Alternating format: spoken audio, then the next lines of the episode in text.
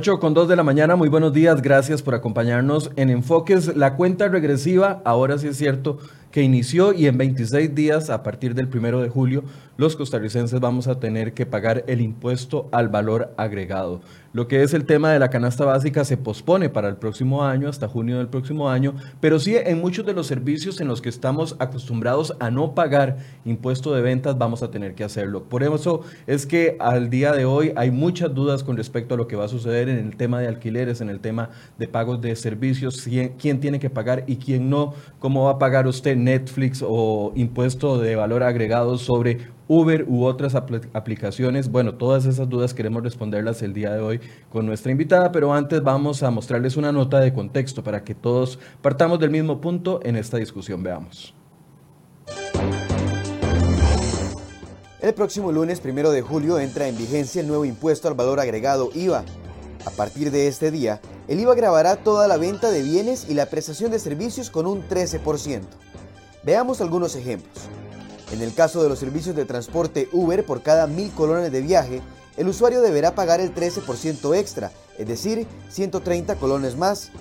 Eso quiere decir que si un viaje anteriormente le costaba 5.000 colones, con la implementación del IVA ese costo subirá a 5.650. Aplica igual para servicios similares por Internet como Spotify o Netflix. También subirá el costo de los servicios profesionales como los brindados por abogados, contadores o dentistas. El costo de una cita en el médico dentista, por ejemplo, podría pasar de 25.000 a 28.250 colones. Otro de los ejemplos es el gimnasio. Una mensualidad de 30.000 colones le podría costar, a partir del 1 de julio, 33.900 colones. ¿Cómo prepararse ante la subida de los precios? ¿Qué medidas tomar para amortiguar el impacto a sus finanzas? Sobre este tema, hoy en Enfoques, profundizamos. Bueno, y es que las dudas se mantienen porque aún el Ministerio de Hacienda no ha publicado hasta el día de hoy el reglamento final de la aplicación del IVA. Ayer dábamos a conocer acá en cereoy.com cómo se van a cobrar los servicios transfronterizos, que son estas aplicaciones como Spotify, como Uber o como Netflix. Ya el, el Ministerio de Hacienda dio a conocer ayer una propuesta de reglamento que tiene 10 días. Eso quiere decir 10 días para que la gente presente algún tipo de apelación o de aclaración. Eso quiere decir que vamos a tener el reglamento del IVA hasta 15 días antes de que que empiece la aplicación y por eso es que todos vamos a tener muchas dudas con lo que va a suceder. Hoy vamos a tratar de aclarar algunas de ellas. Nos acompaña Roxana Morales de la Escuela de Economía de la Universidad Nacional, quien va a tratar de ayudarnos a comprender el panorama en el que vamos a entrar a este impuesto de valor agregado. Buenos días, Roxana, gracias por acompañarnos. buenos días, muchas gracias a ustedes por la invitación. Tal vez desde la, eh, desde la perspectiva de ustedes, Roxana, ¿cómo ven el panorama al día de hoy, el panorama económico a nivel nacional antes de entrar a hablar del tema del IVA? Sí, bueno, primero es importante recordar que el año pasado, a finales del año pasado, vivimos una situación bastante tensa con el tema de la aprobación de la reforma fiscal y eh, ver si era necesaria o no, o, incluso ahora se está discutiendo si hay que posponerla o no por el impacto que podría tener en la economía. Pero lo cierto es que el país viene arrastrando una serie de problemas en las finanzas públicas por muchísimos años, prácticamente desde la crisis 2008-2009 el gasto en el país se disparó, ¿verdad? Y esto ha hecho también que el déficit fiscal creciera, que tuviéramos que endeudarnos cada vez más y llegamos a un punto, eh, por así decirlo, insostenible. Insostenible porque no podemos seguir, digamos, en, en estas condiciones porque tiene efectos sobre la economía y obviamente sobre, el, sobre cada uno de los hogares. Y entonces se vio necesario implementar eh, o crear una reforma fiscal y aprobarla para poder ir saneando poco a poco las finanzas públicas. Es interesante eh, porque si nosotros no hubiéramos hecho nada, estaríamos peor de lo que estamos hoy, ¿verdad? En aquel momento se discutía... Cuyo, panorama, perdón, es terrible en este momento, ¿verdad? Vemos un nivel de desconfianza, lo daba a conocer la Universidad de Costa Rica también la semana anterior, el índice de confianza del consumidor está por el piso. Sí, esa confianza también es resultado de los altos niveles de desempleo, ¿verdad? La población que está sufriendo, que no consigue fuentes de empleo y está teniendo que acudir incluso a la informalidad para poder conseguir ingresos. Y la economía está sufriendo un proceso de desaceleración que hay que aclararlo, que no estamos en crisis ni estamos en decrecimiento, sino que más bien crece, pero cada vez menos. Y ese cada vez menos puede ser que decrezca en algún momento. Y eso es a lo que no se quisiera llegar porque en realidad tendría efectos negativos. ¿Qué es lo que pasa? Si nosotros no hubiéramos hecho o no hubiéramos aprobado la reforma fiscal, posiblemente ya estaríamos sintiendo un tipo de cambio muchísimo más alto, tasas de interés mucho más altas, inflación incluso podría estar incrementándose y bueno, entonces esto tendría también efectos sobre la economía y efectos sobre el crecimiento del país.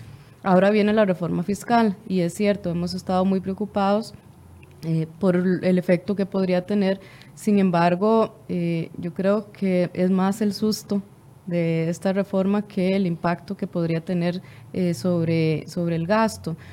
Nosotros precisamente hemos estado haciendo algunos análisis con respecto a los datos que publica el, INEC, que es el Instituto Nacional de Estadística y Censos, que es la encuesta nacional de ingresos y gastos para ver cuál es el efecto que tiene el, eh, la implementación del, del, impuesto al valor agregado sobre el gasto de los hogares y hemos encontrado que a pesar de que tiene un efecto, obviamente todos vamos a tener que pagar un poquito más, ese poquito más es muy poquito. ¿verdad? Nos referimos a que no alcanza ni el 1% del gasto mensual de los hogares. ¿Ahí estamos hablando de servicios o estamos hablando de canasta básica? Ahí estamos incluso, imagínense que este estudio que hemos hecho es suponiendo que se implemente totalmente el IVA y sabemos que eso no va a ocurrir. Es decir, 13% por parejo a todos los bienes y a todos los servicios. 13%, eh, o sea, todas las reglas que están ahorita, 13%, 4% en, en... ah, ok, con las exoneraciones de algunos sectores. sí, el 1% canasta básica, sin, comenzar a implementar. O sea, el, efecto final, ya cuando esté implementada toda la, todo el IVA, no supera el 1% del gasto de los hogares. Y entonces, en realidad, no es tan significativo el golpe, sino más bien es todo lo que implica para las personas. ¿Por qué? Porque es un proceso de aprendizaje, un proceso de incorporación incluso eh, a sistemas tributarios, eh, hay personas que no cotizaban, que no estaban inscritas, ahora tienen que contratar contadores para que les ayuden con, este, con esta implementación, eh, tienen que contratar los servicios para generar facturas electrónicas, ¿verdad? Entonces, más bien es una serie de, de costos adicionales que se generan en, en, el principio de la implementación de la reforma, pero que ya luego la gente va acostumbrándose. Antes de ir a empezar a responder las preguntas que ya nos están llegando, Roxana, tal vez Ayer el Banco Central anuncia de que rebaja el encaje mínimo legal. Esto tal vez suena demasiado técnico, pero en fines prácticos es que los bancos eh, van a tener disponibles 380 mil o 381 mil millones adicionales para prestar a empresas o también para personas todo el mundo eh, o muchas personas dicen, bueno, esto es eh, una gran inyección a la economía, pero esa inyección a la economía no va a ser una avalancha que vamos a sentir a partir del día de mañana, sino que es un proceso más bien a cuentagotas que podría generar una reactivación, pero en un mediano y largo plazo. ¿Estoy en lo correcto o estoy equivocado? Así es. Bueno, nosotros tenemos que hace ya bastantes días se viene discutiendo sobre la necesidad de la reactivación de la economía para poder crecer más, o sea, que la economía comience a generar más producción y eso se traduzca en más eh, empleos, ¿verdad? Que al final es el objetivo que se, que se persigue, que se generen fuentes de trabajo y también atacar un poco el alto desempleo que hay en el país. Una de esas propuestas eh, que han sido planteadas, bueno, la primera eh, vamos a ver, el, problema que tenemos ahorita en la economía no se resuelve tan, tan rápido, no se resuelve en el corto plazo. Hemos insistido en reactivar, pero cualquier medida que tomemos no va a dar resultados mañana ni el próximo mes, ¿verdad? Es un proceso que tiene que irse dando poco a poco, además de que hay una serie de problemas estructurales en el país que podrían limitar un poco esa expectativa de efecto de, la política. Es, decir, si los bancos tienen disponibles ahorita 381 mil millones, todavía eso no es suficiente motivo para que los ciudadanos principalmente, bueno, los que están desempleados claramente no son sujetos de crédito. Los que están eh, planeando construir una casa, por ejemplo, o, adquirir o empezar un proyecto, también en el ambiente económico que hay hay cierto nivel de desconfianza y no van a dar el paso de la noche a la mañana. Y lo mismo sucede con las empresas. Con la desconfianza que existe en este momento, no van a dar el paso de la noche a la mañana.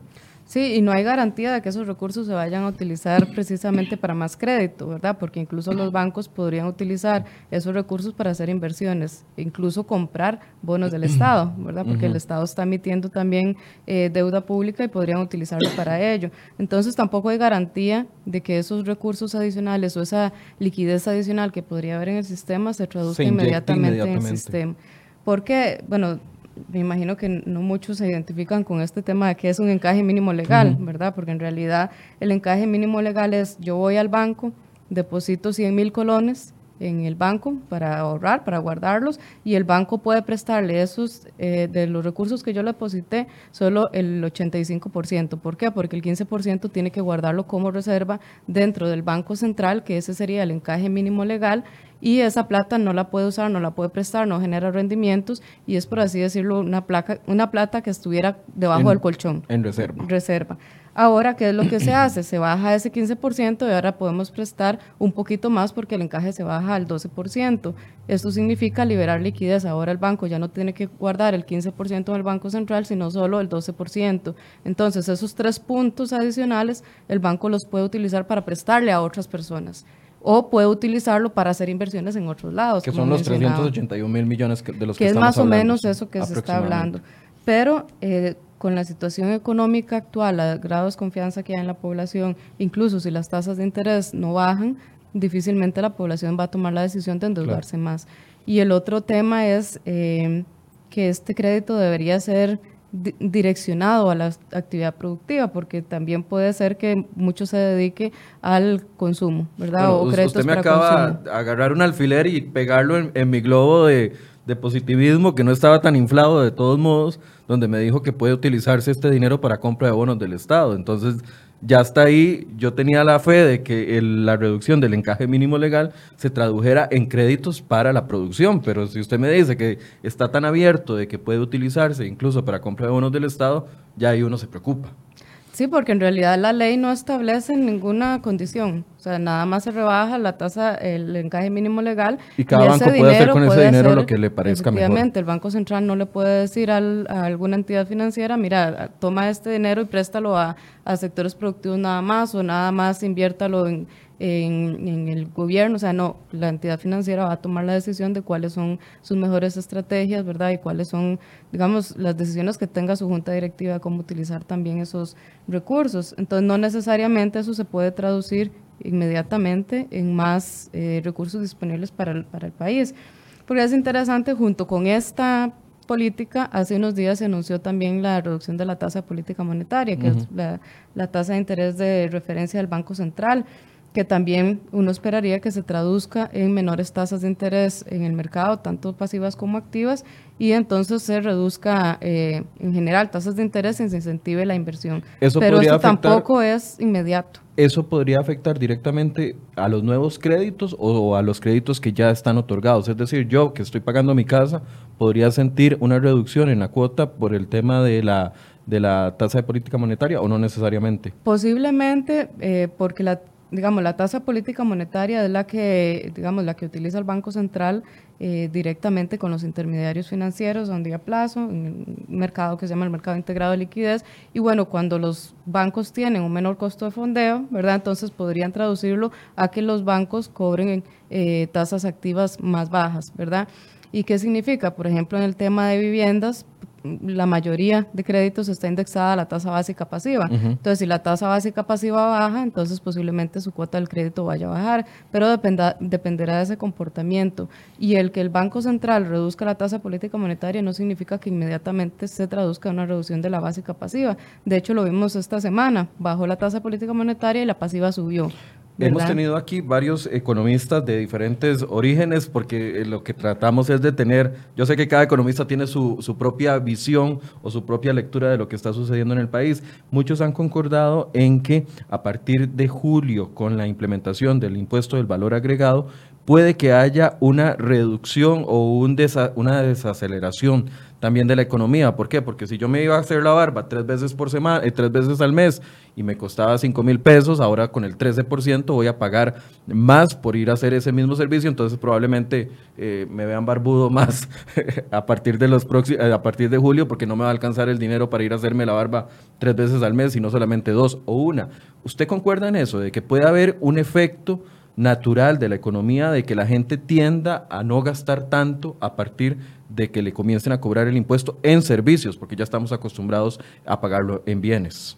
Sí, bueno, y es, es, claro, ¿verdad? Cuando nosotros, y en cualquier país, una implementación de un impuesto es recesivo, ¿verdad? Y es recesivo por el hecho de que las personas tienen que reajustarse financieramente todos sus ingresos, sus gastos, para ver cómo hacen frente a los nuevos impuestos.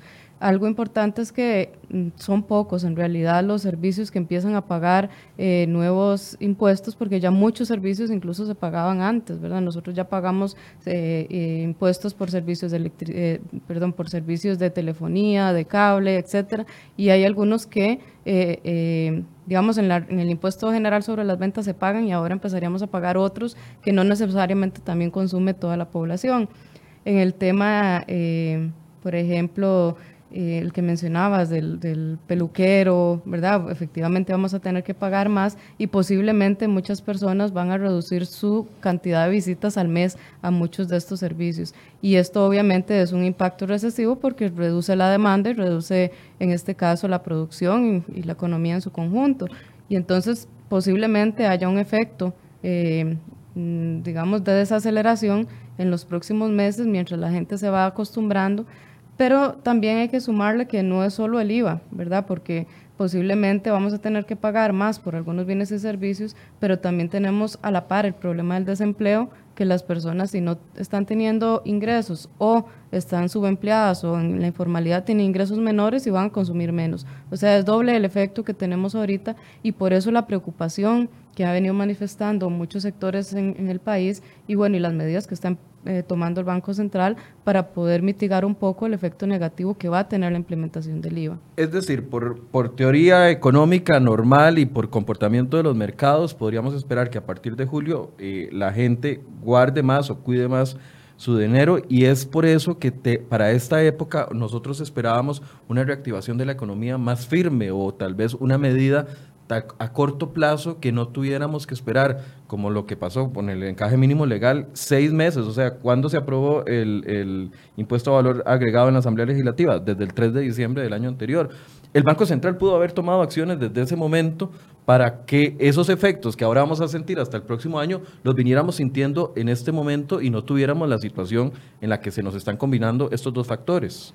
Sí, porque en realidad vamos a ver, hay, la economía es tan dinámica que hay factores que no se, mm, digamos, son difíciles de prever y cuando, mm, digamos, ahorita se está mostrando una desaceleración mucho más fuerte de la economía es cuando actúa el Banco Central, pero efectivamente pudo haberlo hecho antes, previendo esta implementación de la reforma y ya muchas personas se lo han venido señalando, pero bueno, se hace hasta ahora y difícilmente va a tener un efecto en un corto plazo, ¿verdad? Porque como mencionábamos, hay un rezago, lo que llamamos nosotros rezago en, la política y posiblemente incluso la tasa de política monetaria tiene rezagos hasta de un año, año y medio sobre la economía y el, el encaje mínimo legal podría ser implementarse inmediatamente, pero el efecto sobre la gente que efectivamente vaya a pedir un préstamo también es muy lento. Si las personas no tienen la confianza todavía sobre el rumbo del país, sobre el rumbo de la economía, difícilmente van a pedir créditos.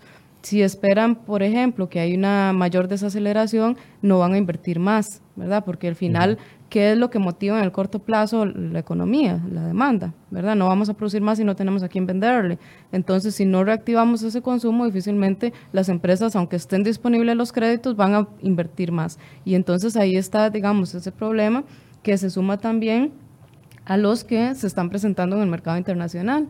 ¿verdad? Que también se ha generado, que digamos, no es, un, no es solo un problema de Costa Rica en este momento, que hay desaceleración, sino en la economía mundial se ha previsto que crezca menos de lo que crecía en años anteriores, e incluso el tema de la guerra comercial que tiene China Estados Unidos, ahora se suma México, que no sabemos qué va a pasar, ¿verdad? El, tema de Venezuela, el tema que tenemos nosotros en, en Nicaragua, podría afectar nuestras exportaciones y por tanto nuestro dinamismo. Entonces son tanto factores internos como externos que hacen que la economía, digamos, esté enferma.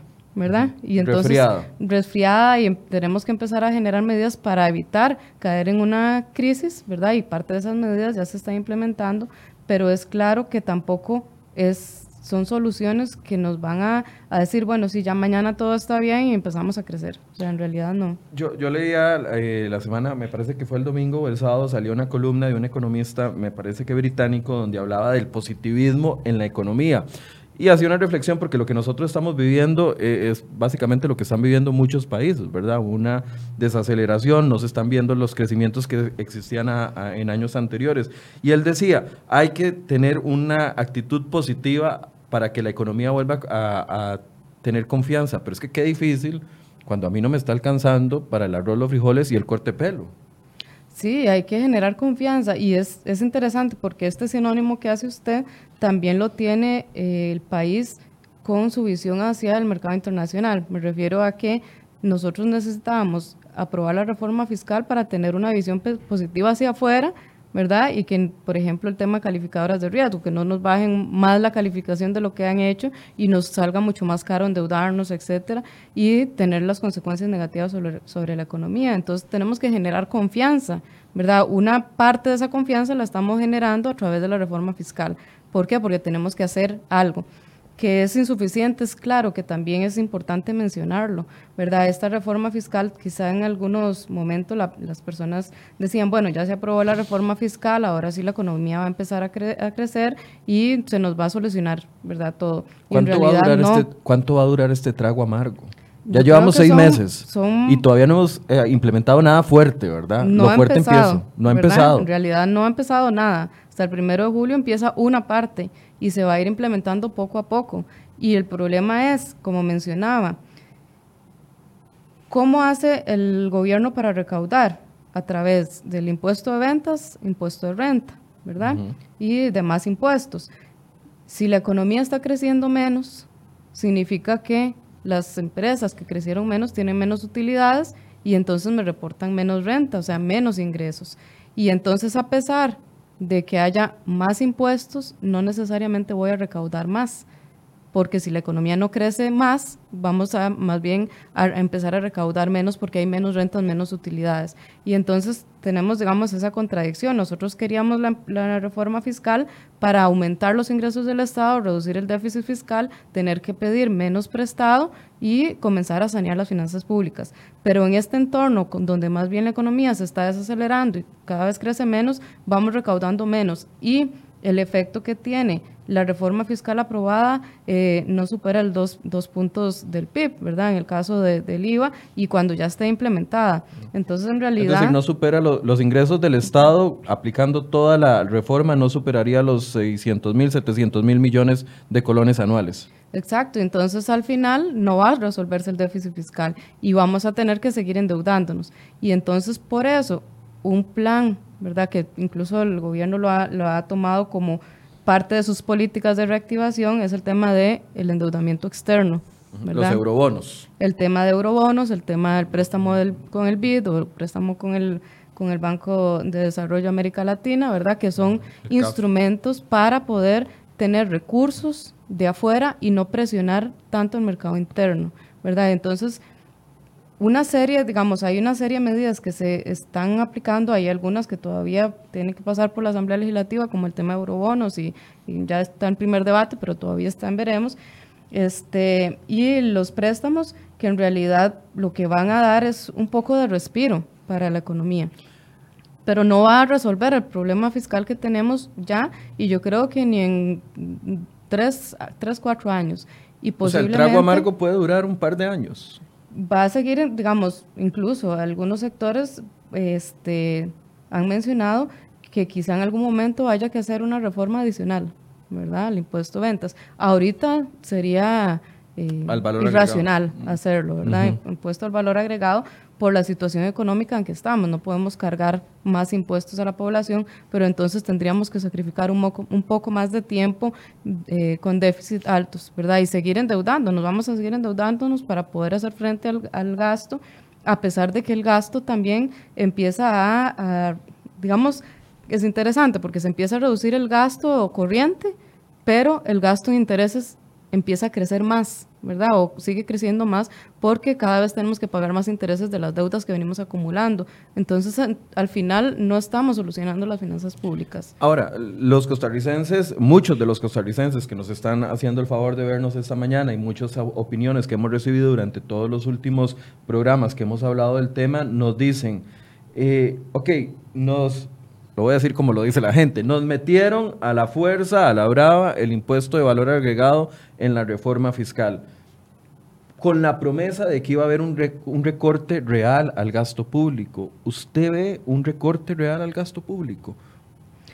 Bueno, ya varias veces se ha planteado y, es, interesante, ¿verdad? Porque nosotros queremos que el gasto público se recorte para reducir el, déficit, pero si nosotros reducimos de manera importante el gasto, también generamos eh, incluso podríamos generar decrecimiento de la economía. Es que solo hay dos formas de recortar el gasto. Uno es recortando los programas sociales que claramente no vamos a aceptar de que se eliminen las pensiones para las personas que eh, del régimen no contributivo, que se eliminen menos maestros, eh, menos policías. Y la otra es despidiendo gente. O sea, estamos metidos en un zapato. Son las únicas dos formas que podemos hacerlo. Y si despedimos gente, empezamos a tener más problemas porque la demanda no se reactiva, ¿verdad? Si más gente está despedida y no tiene ingresos, posiblemente de no van a tener con qué consumir y vamos a, generar una bola de nieve, ¿verdad? Que donde se nos va haciendo cada vez más grande el problema. Con el agravante de que despedir gente nos sale carísimo. Veamos el ejemplo de Habdeba. Solo despedir 800 empleados, es que no estamos hablando de miles de empleados, solo despedir 800 empleados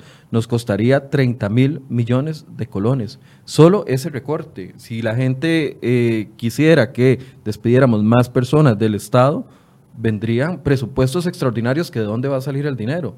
Es que es ahí donde yo lo digo, estamos metidos en un zapato, no podemos irnos ni para adelante ni para atrás. Sí, además recordemos que gran parte de estos gastos están amarrados por, leyes. Entonces también, por ejemplo, uno podría decir, eh, reducimos el, el, gasto en educación. Por ley ya está establecido que es el 8% del PIB. ¿Verdad? Entonces habría que ir a una reforma constitucional. Ir a un montón de reformas constitucionales para modificar este el gasto. E incluso ya está planteándose, por ejemplo, la ley de empleo público. Eso tendrá implicaciones importantes que no lo hemos, digamos, visto en detalle, pero ya vimos lo que sucedió a finales del año pasado con la huelga, con el tema fiscal. Bueno, y ahora con el las personas que nos están viendo nos están recordando de que el próximo 6 de junio viene la nueva huelga. Eh, el llamado que hacen los eh, del sindicato del APSE para eh, una nueva huelga. Sí, entonces una nueva huelga pues podría tener los efectos que ya tuvo la anterior, ¿verdad? Una mayor contracción de la economía y sin solucionar nada, ¿verdad? Yo creo que es momento de que todos tenemos que aportar de alguna forma, ¿verdad? Si queremos hacer que este país salga adelante, todos tenemos que aportar, desde nosotros como trabajadores, como contribuyentes, eh, Incluso este tema de, del IVA me resulta interesante porque hay algunos incluso empresarios que salen diciendo, no, si usted no está como contribuyente no pida factura porque de por sí no va a poder deducir los impuestos que ya pagó. Y en realidad ese no pedir factura es contribuir a la evasión. Roxana, es que ya usted está tocando un tema que yo había guardado para más adelante, pero lo voy a abordar de una vez. ¿Va a aumentar la evasión y la ilusión fiscal con la llegada del IVA? Porque usted lo está diciendo muy claro Tal vez una gran cadena de, salones de belleza, por ejemplo, eh, va a serle difícil evadir o ponerse de acuerdo con sus clientes y decir, mira, eh, no te voy a cobrar el 13%, pero págueme en efectivo. Eso puede ser una de las salidas que se, que se vaya a comenzar a dar. Eh, en una cadena grande puede que eso sea difícil porque tienen la tributación metida, pero en el peluquero del barrio probablemente el peluquero ni siquiera está valorando, aunque falten 22, 26 días, inscribirse como contribuyente y probablemente yo, eh, la persona va a llegar al, peluquero del barrio y le va a decir, yo no te pago el, impuesto de ventas, no, pagame en efectivo y parte sin novedad. Y entonces seguimos con el problema de evasión fiscal. En realidad podrían darse esas dos situaciones, ¿verdad? Pero yo creo que este tema de la facturación electrónica va a permitir reducir esa evasión. ¿Verdad? Porque hay un control cruzado, y no solo de la evasión, sino lo que se llama ilusión fiscal, que la, la gente reporta menos ingresos de los que realmente tiene.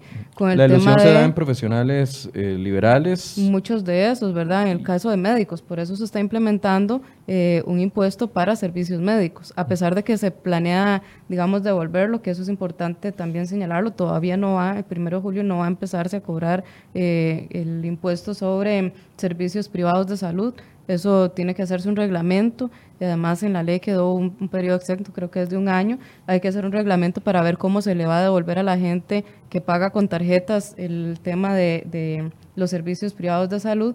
Pero bueno, entonces en realidad esto permitiría reducir un poco la evasión, la ilusión fiscal y mejorar los ingresos, que también eh, implica, eh, vamos a ver, este, tema es tan amplio, ¿verdad? que, que implica que la gente va a tener que estar reportando mes a mes. ¿Verdad? Los, los ingresos que tiene y reportando el IVA, ¿verdad? Todos los que son contribuyentes. Y quien no lo haga se expone a multas grandes. Y es que aquí tendemos a pensar de que los que tienen que reportar mes a mes son las grandes cadenas, pero estamos hablando de que ahora con el valor agregado aplica, digamos, ya pusimos el ejemplo de los salones de belleza, pero aplica para gimnasios, aplica para un montón de servicios que estamos acostumbrados a contratar.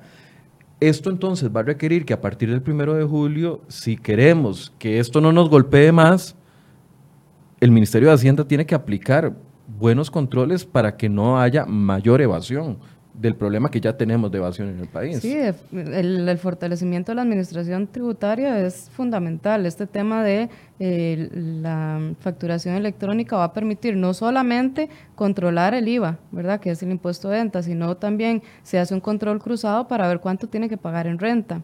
¿verdad? las personas con solo hacer el cálculo, cuánto vendió este, podría generar el cálculo cuánto debería pagar de renta y ver si efectivamente la persona está declarando eh, lo que realmente debería hacer. Y entonces, de esta forma, es un paso. De hecho, gran parte de, digamos, los que han defendido la reforma fiscal desde que estaba en discusión es ese control cruzado, no solamente para mejorar recaudación, impuesto de ventas o impuesto de valor agregado, sino también en impuesto de rentas y tratar de controlar la evasión, porque al fin y al cabo, si nosotros tenemos más impuestos y la gente sigue evadiendo más, ¿verdad? Y como mencionaba, podría ser un incentivo incluso para informalidad, ¿verdad?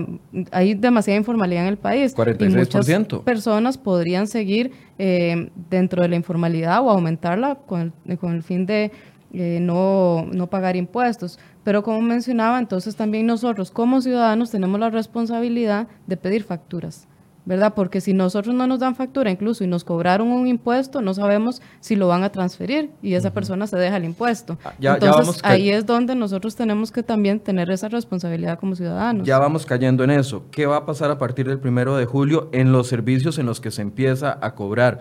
Y uno tiene que ponerse alerta de que no le cobren el 13% si no le entregan una factura electrónica, porque entonces quería decir que le estamos más bien dando a la persona que le estamos contratando el servicio un ingreso extra, se lo estamos financiando sin que se traduzca en un beneficio para el país. Así es, porque no hay ese control. Si yo no pido factura y no me dan factura electrónica, ¿verdad? Porque dependiendo, hay algunos establecimientos que no están obligados a hacer a realizar factura electrónica, pero nos dan una factura y sí están obligados a separar el impuesto de ventas de todos los productos que yo consuma, ¿verdad? Que son cambios en la son las gasolineras las que no están obligadas, ¿cierto? Y las de régimen simplificado. Y los de régimen simplificado. Entonces hay, hay algunos que, pero siempre nos dan una factura, o sea, de alguna forma la factura dirá ahí cuánto es el impuesto, porque ellos tendrán que declarar de alguna otra forma, ¿verdad? Hay reglamentos que se están eh, aprobando en este momento, pero entonces todos vamos a tener que, que, que aportar y una forma es que pidamos facturas de todo. ¿Verdad? Yo creo que no, no pierde uno el tiempo. Hasta abrirnos un correo especial para recibir facturas, porque a veces uno dice, bueno, ese montón de facturas en correo electrónico y se me, se me pierden, ¿no? Podríamos incluso abrir un solo correo para recibir todas las facturas y ese reportarlo en todos los establecimientos donde yo vaya y eso garantiza que esa facturación que me llega a mí ya pasó por Hacienda y entonces automáticamente se le va a cobrar. ¿Qué va a pasar con la canasta básica? En el tema de canasta básica es importante porque eh, la ley ya se aprobó, ¿verdad? O más bien el reglamento, y este reglamento indica que eh, durante un año, ¿verdad? Eh, prácticamente hasta el primero de junio del 2020 empezará a aplicarse el 1% sobre la canasta básica. En este momento, el primero de julio, que va a entrar a regir la ley parcialmente, entonces no vamos a tener que pagar sobre el 1% todavía, ¿verdad? Eso todavía queda para el, este, para el próximo año. Por eso mencionaba... Es decir, si yo voy a la pulpería del barrio y me tratan de cobrar un 1% a partir del, 1 de, del primero de julio por productos de la canasta básica, es que me están queriendo vacilar. Exacto, ¿verdad? Porque no lo pueden cobrar todavía. Falta un año todavía para cobro de canasta básica. Para la canasta básica tributaria, ¿verdad? La que quedó, eh, la que antes estaba exenta y que ahora queda con el 1%. Los productos que ya salieron de la canasta básica tributaria, porque recordemos que se modificó, esos ya empiezan a pagar el 13%, ¿verdad? De hecho, ya lo empezaron a. Desde el 18 de abril. Sí, desde que se modificó la canasta. Entonces, no habría un cambio adicional sobre canasta básica a partir del 1 de julio.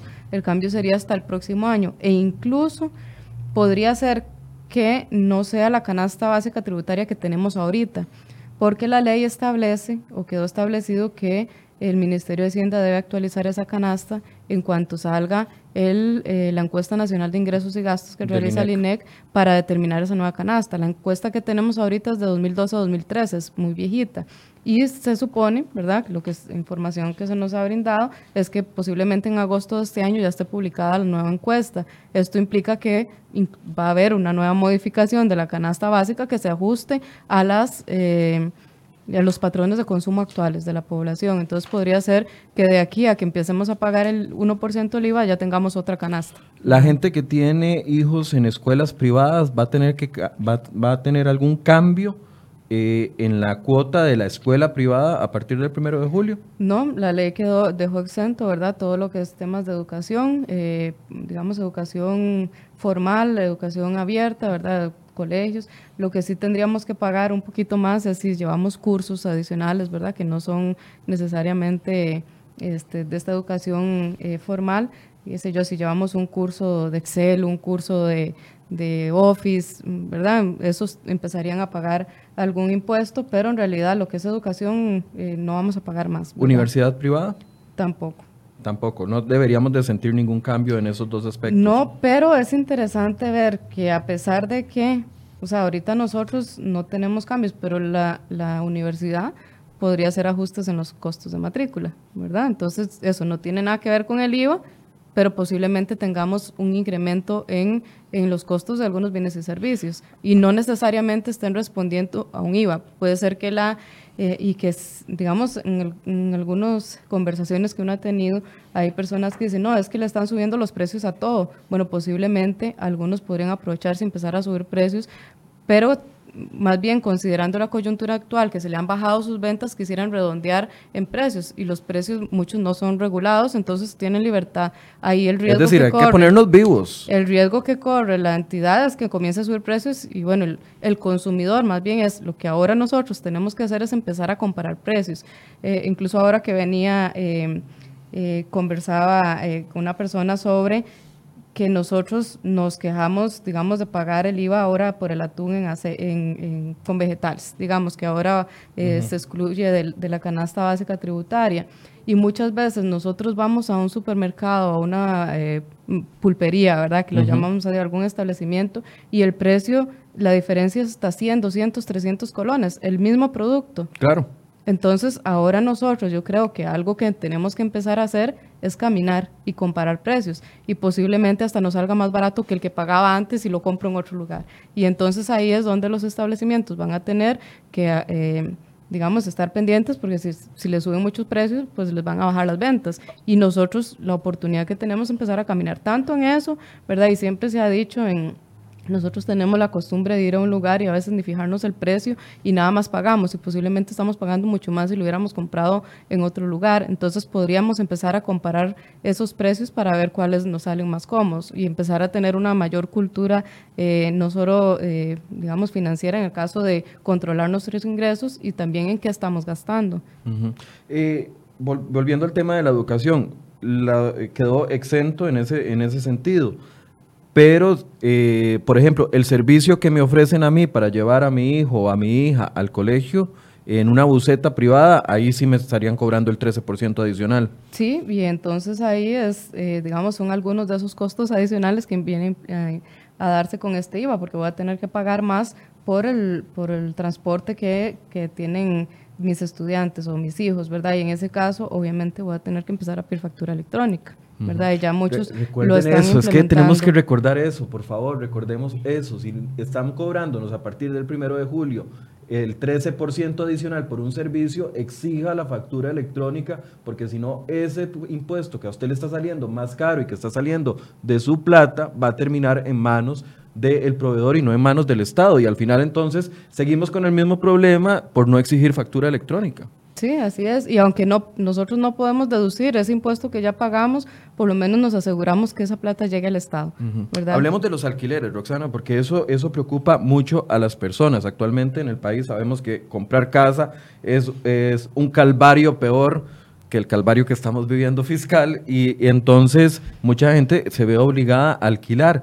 Las personas que alquilan eh, una, un apartamento, una casa o un local comercial para su venta o su, no sé, el negocio que tenga, va a tener que pagar solo si eh, el alquiler es mayor a 660 mil colones, ¿correcto? Así es, y más del 80% de la población que alquila paga menos de eso, ¿verdad? Entonces, en realidad es muy, es muy poca la población que podría verse afectada y quien alquila ese monto pues tiene dinero, ¿verdad? En realidad yo creo que le alcanzaría para hacer frente a este nuevo impuesto. Y entonces hay que estar tranquilos porque en realidad no vamos a pagar más por el alquiler que tenemos. No nos tienen que subir, otra vez, lección, aprendamos hoy, no nos tienen que subir, si pagamos menos de 660 mil de alquiler, no nos tienen que, que subir la cuota. Excepto si, por ejemplo, eh, mis contratos son anuales y se vencen el primero de julio.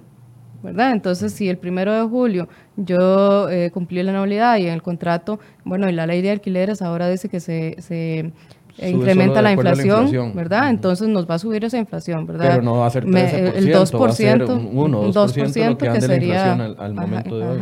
Entonces sí podría subirle, pero solamente eso que está establecido en el contrato, que es la inflación. Si adicionalmente yo pago más de los 660, 680 mil colones por mes de alquiler, inmediatamente voy a pagar más. Aunque haya un contrato por un año de que voy a pagar ese monto, ese monto tengo que sumarle el IVA porque la ley está por encima de cualquier contrato, entonces igualmente voy a tener que pagar el 13% más si pago más de 680 mil colones.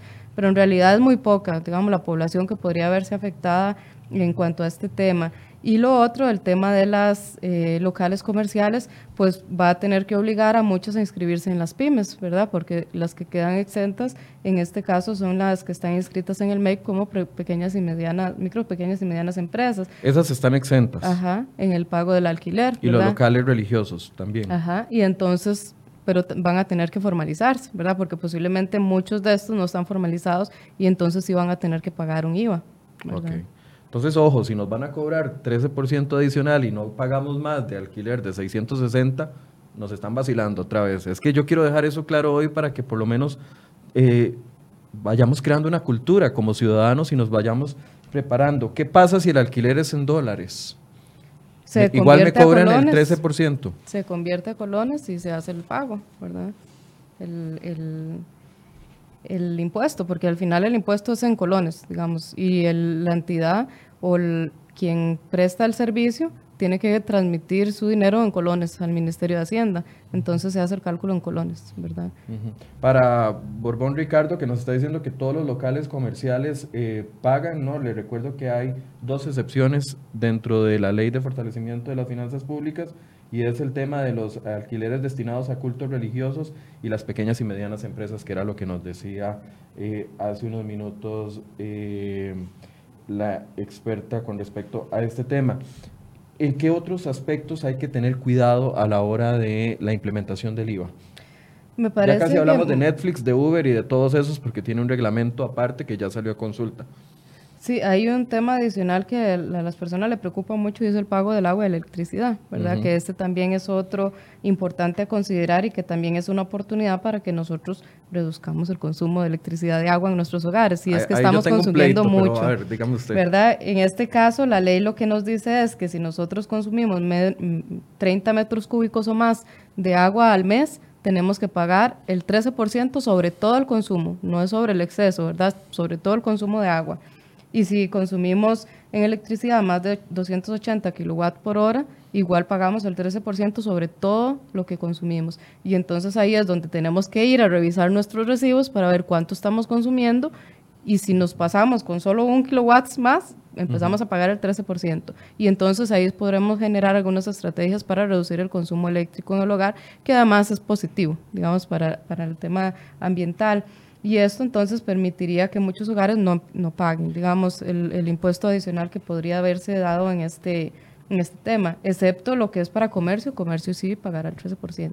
Ahora, 280 kilowatts, que tampoco son lenguajes que a los que no estamos acostumbrados, a veces nos llega el recibo y ni siquiera revisamos cuánto consumimos. 280 kilowatts eh, son fácilmente consumibles. Si tenemos no, no, es un tope, no es un tope alto. Voy a ponerme de ejemplo y voy a quedar evidenciado, pero eh, yo vivo solo y, pago 25, 27 mil colones de electricidad y ya ahí estoy pagando 13%. Porque consumo. Muchísimo. Pago mucho, sí, yo sé que me dicen que pago mucho, pero eh, yo no paso en mi casa todo el día.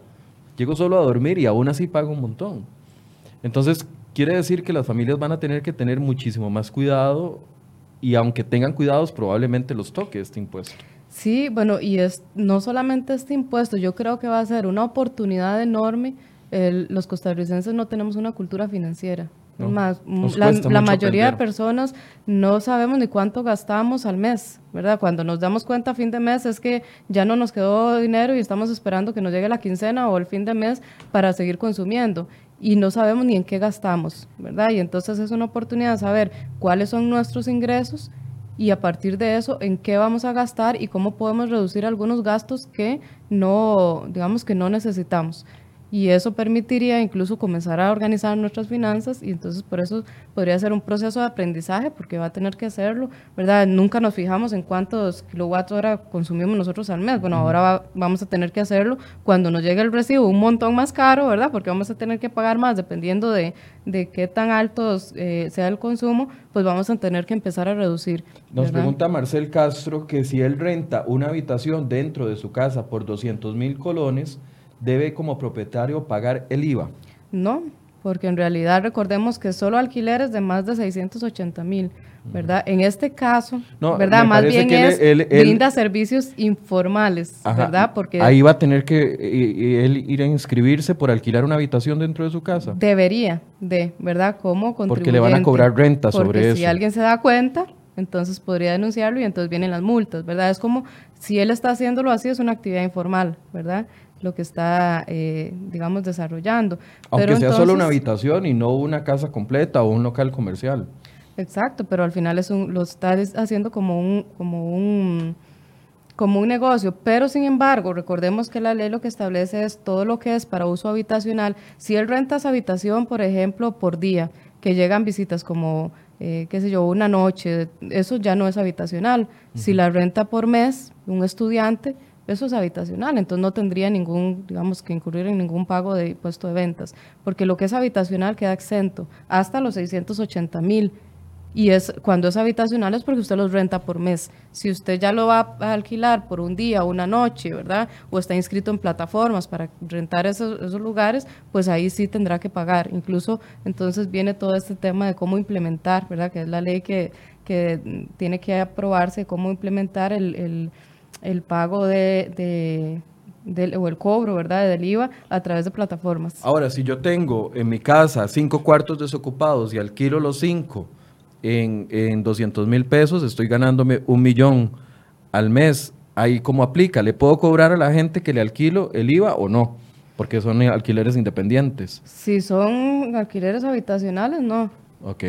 Pero sí tengo que inscribirme para pagar yo renta, porque si no me pueden caer y la multa es importante. Porque entonces ahí usted está percibiendo una renta adicional por mes que debería pagar sobre esa renta. ¿verdad? Hay, dos preguntas. Ya casi vamos a Netflix, porque yo sé, hay decenas de preguntas. Ya casi vamos a los eh, cobros de eh, los servicios transfronterizos, entendidos como Netflix, Spotify o lo que usted eh, consuma a través de una aplicación. Nos preguntan, ¿se puede referir por favor al respecto de tener cuentas de ahorro?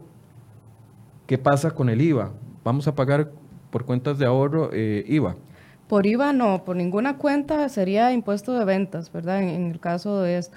Lo que hay un cambio en la ley, recordemos que esta ley que se aprobó hace cambios en impuesto de renta e impuesto de ventas. Ese impuesto de ventas es ese que transforma en IVA, un impuesto al valor agregado. En el caso del impuesto de renta hay un, digamos, un apartado adicional que lo que nos va a cobrar es un, impuesto este, sobre las, mm, digamos, sobre las rentas de capital, ¿verdad? Entonces, en este caso, ¿qué significa? Yo tengo una cuenta de ahorros y me dan, por lo general es muy bajo el rendimiento, un 1, 2% mensual, sobre eso no me van a cobrar nada. Pero si yo tengo eh, 100 mil colones... 10, mil, 10 millones de colones ahorrados.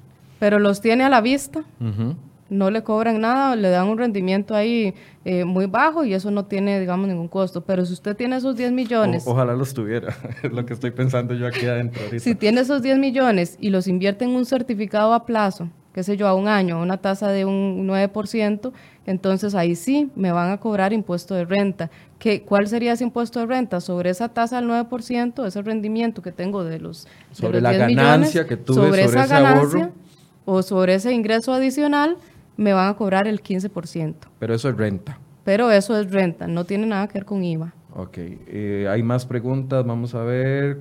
Dice Jacqueline Lumbi, ¿cómo vamos a pedir factura digital por todos si hay que dar media vida de datos en cada lugar? Es el costo, es ¿verdad? Pero en realidad es un proceso, y solo una vez lo da, porque usted si vuelve al mismo local, ya está su información ahí, ¿verdad? Entonces, eh, en realidad los, los, los, sistemas quedan con la información y la próxima vez que usted va al peluquero le va a llegar directamente a su correo y ya no va a tener que hacer otros, otros trámites. Sí, eh, Angie me está aclarando algo que ya habíamos conversado en otro programa y es que los datos varían dependiendo de la plataforma que compró el, el, el, el proveedor, por así decirse. Eh, los datos que me solicitan, porque nos decían que solamente eran los datos de correo electrónico, número de cédula. Pero hay otras plataformas que obligan a dar más datos eh, y eso depende mucho del proveedor al que usted no vaya. estamos obligados a dar números de teléfono.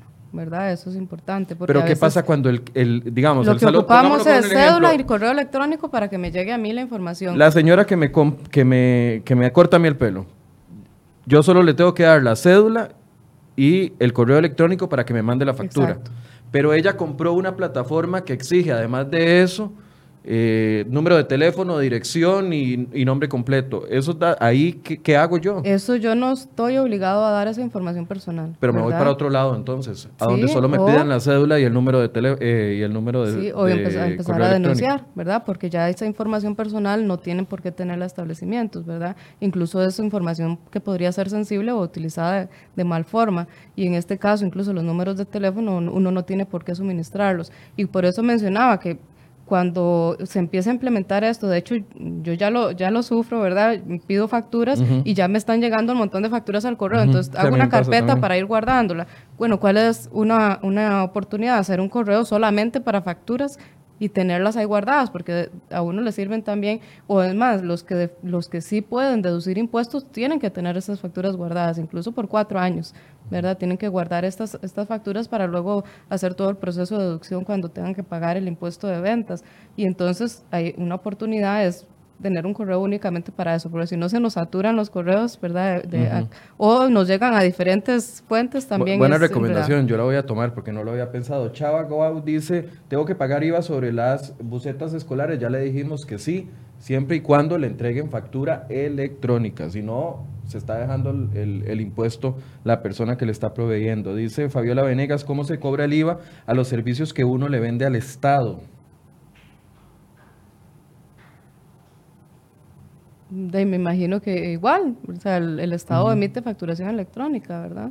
Entonces igual tiene que, quedar registrado. Si usted es la que le vende el servicio al Estado, usted debería inscribirse como proveedor y además inscribirse ya para tiene que estar inscrito. Sí, porque, no, si no, no le puedo vender ningún, comprar, ningún servicio. Entonces ya eso está. Incluso hay una parte de la ley, por ejemplo, que dice que, se, eh, que las universidades públicas, con ARES y nada, van a tener que empezar a cobrar el 2% de impuesto de ventas, ¿verdad? Los... Eh, a los proveedores o las compras, perdón, que hagan y sin embargo todavía no está el reglamento de esto, ¿verdad? También no va a empezar a regir este año, hay un periodo de gracia durante eh, un año me parece y entonces falta un reglamento sobre esto. Hay muchos reglamentos que hacen falta, en realidad es un tema muy complejo que nosotros tenemos información, o sea, sinceramente, así como por encima, ¿verdad? Ya el mínimo es que recordemos que no está el reglamento publicado todavía. Es, es, es difícil y es tantas cosas que verdad uno leerse el montón de reglamentos, aprendérselo es complicado y entonces lo más eh, recomendable es asesorarse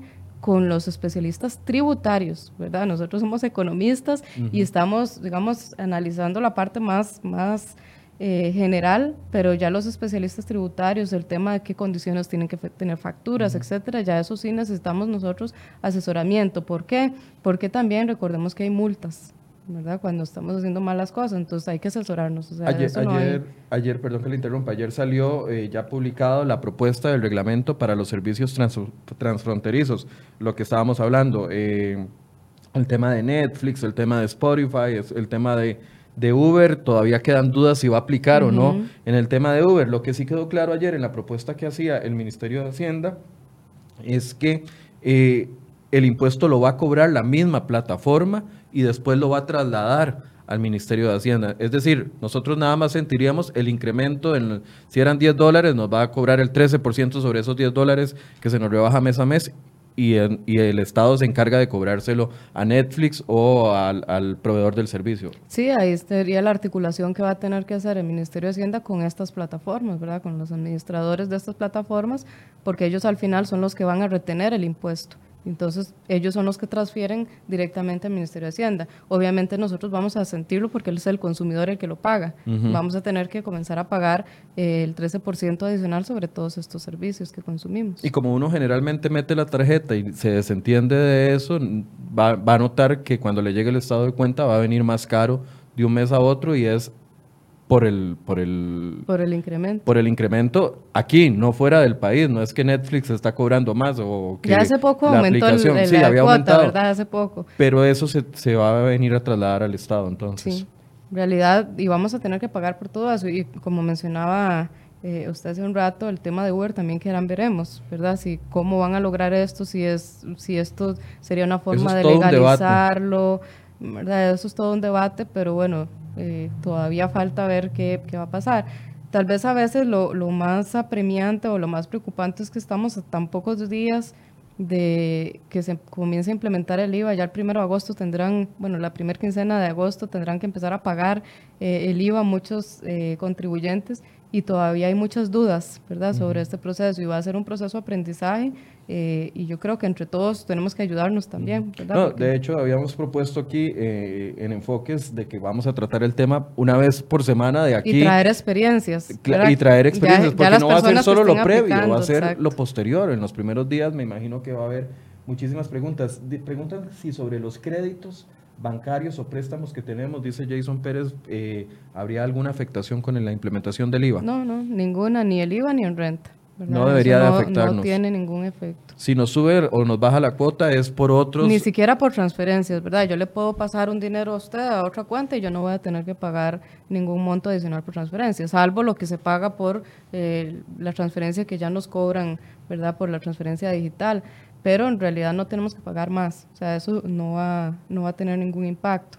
En cuanto a IVA o renta, lo que podría tener impactos en caso que se modifiquen tasas de interés en el mercado, ahí sí, ¿verdad? Porque tendría que pagar más por sus créditos o menos en caso de que las tasas de interés de verdad tiendan a bajar, que esa es la propuesta que, que, o lo que se espera con las propuestas de política monetaria que se están implementando. ¿Es ilegal que algunas aplicaciones cobren eh, el, el IVA desde ya si todavía no se está aplicando. Claro, nosotros yo creo que tenemos que estar muy pendientes de esto, ¿verdad? Y, y empezar a revisar las facturas, porque las facturas eh, ahora es obligación desagregar el costo y el IVA. Tienen que facturarse por aparte. Y si ya no lo están cobrando, pues están haciéndose eh, eh, un negocio, ¿verdad? Los que no están cobrando porque no lo van a transferir en, en, bueno, eso si no está, si no está ahorita grabado, porque recordemos que la mayoría de bienes ya están eh, grabados, salvo algunas excepciones, y en el caso de los servicios empezarán a pagar sobre algunos de ellos, pero bienes prácticamente ya están todos, menos los de la canasta básica tributaria, que son los que quedan exentos. Hasta el próximo año. Eh, si yo alquilo locales, locales, tengo que pagar el IVA. Bueno, no le entiendo si es ¿Usted la que adquiere el servicio o usted la que Ella tendría que cobrarlo. Si yo alquilo, yo recibo el ingreso. Si usted es la dueña del local y vale más de 660 mil el, alquiler mensual, usted tiene que cobrar ese 13% y trasladarlo al tiene Estado. tiene que inscribirse como contribuyente. Recordemos que si usted no está inscrito, hay muchas personas que tienen actividades informales, ¿verdad? comienzan a alquilar, pero no, no están inscritas y entonces, si usted no está inscrito, no va a cobrarlo. ¿Verdad? Pero si se dan cuenta, entonces vienen las multas. Entonces, ¿qué es lo que pasa? Hay que inscribirse como contribuyente del impuesto y eso no solo implica, usted va a cobrar el IVA, pero a su vez por esas rentas va a tener que pagar a fin de año el impuesto de renta. Los profesionales liberales que eh, en algún momento de nuestra vida nos hemos inscrito como eh, pequeños contribuyentes ante el Ministerio de Hacienda, pero no estamos ejerciendo, deberíamos de darnos de baja porque a partir de julio, la gente que está inscrita como profesional liberal automáticamente queda como contribuyente y debería de presentar una declaración mensual. ¿Es cierto? Sí, de hecho yo lo hice. Hace muchos años tenía, estaba inscrita como eran las facturas. Las facturas de papel, sí. Y entonces lo tenía ahí, comenzaron a llegarme correos del Ministerio de Hacienda y bueno, yo no uso el servicio, reportaba utilidad de cero, ¿verdad? En el periodo. Y bueno, ahora, ¿qué es lo recomendable? Darse de baja, efectivamente, porque automáticamente todos los que eran contribuyentes de renta van a ser contribuyentes de IVA. Eh, automáticamente el Ministerio de Hacienda hace la, transformación y eso significa que usted todos los meses va a tener que ingresar a la plataforma los primeros 15 días del mes siguiente y reportar todos sus ingresos. Si fue cero, igual tiene que hacerlo, aunque sea cero, porque si no lo hace viene multa y es hasta un salario base, ¿verdad? Entonces, tenemos que, si nosotros no vamos a generar ingresos, desinscribirnos. ¿Qué es la ventaja? Nosotros podemos inscribirnos y desinscribirnos cuando queramos. Ya no es como antes, que era un proceso engorroso, había que pagar a hacer facturas. No, ahora usted lo puede hacer eh, directamente en la plataforma, entonces mejor se da de baja si no lo está utilizando y cuando lo vaya a usar, entonces se vuelve a incorporar. Porque si no, puede quedarse, ¿verdad? Si no lo está usando y usted espera un, uno o dos meses seguir, pues sabe que a partir de la primera quincena de agosto van a tener que mes a mes eh, reportar los ingresos y eh, los gastos para ver cuánto es lo que debería pagar usted por renta, porque recordemos que eh, por, por ventas, porque yo como contribuyente, si yo ejerzo una profesión, ¿verdad? y estoy como contribuyente, yo, yo pago el impuesto, o más bien, recaudo el impuesto de, ventas, pero yo puedo deducir de ese impuesto, o impuesto al valor agregado, lo que ya he pagado por otros eh, insumos, ¿verdad? Qué sé yo, si pago electricidad, tengo una oficina, pago electricidad y consumo más de los 280 kilowatt hora y pagué impuesto de, eh, de ventas por electricidad, yo puedo deducir esos gastos que ya, o esos impuestos que ya pagué de ese monto adicional que, o, o del total del monto que estoy cobrando. Entonces, digamos, eso lleva diferentes implicaciones. Pero si yo no voy a estar utilizándolo, entonces la verdad es que mejor darse de baja. Ojo, si usted tiene entonces facturero porque ofrece o ofrecía servicios profesionales y no lo está utilizando, no sirven. primero que ya no le van a servir porque ya implementó la, factura electrónica y segundo es mejor desinscribirse o darse de baja para que no le vayan a cobrar una multa si no está ofreciendo los servicios en este, este momento. mes hacer el reporte ya empieza a aplicar multas, ¿verdad? Porque también es que hay que empezar a tener la costumbre mes a mes a hacer las declaraciones respectivas. Bien, 9.5, ya nos pasamos y todavía continúan las preguntas. Definitivamente este tema lo vamos a seguir tocando en las próximas semanas. La próxima semana va a estar acá el viceministro de Hacienda y de Ingresos, don Nogui Acosta, para poder abordar todas las preguntas porque tiene razón Roxana, muchos de los temas todavía están en veremos por la falta de una publicación del reglamento que prácticamente va a salir 15 días antes, es decir, vamos a tener 15 días para leer ese, reglamento y ya, vamos a tener encima el IVA. Entonces vamos a seguir abordando este tema, mañana vamos a también abordarlo desde otra perspectiva con el economista Daniel Zúcar que nos acompañará mañana con este y otros temas que les hemos invitado. Gracias Roxana porque se nos hizo cortito el tiempo. Gracias por la compañía y gracias a ustedes por habernos acompañado esta mañana y vamos a seguirles llevando eh, con expertos en este tema, expertos tributaristas, eh, una sesión de preguntas y respuestas para poderles responder todas las dudas que nos quedaron el día de hoy sin responder. Muchas gracias por su compañía y muy buenos días.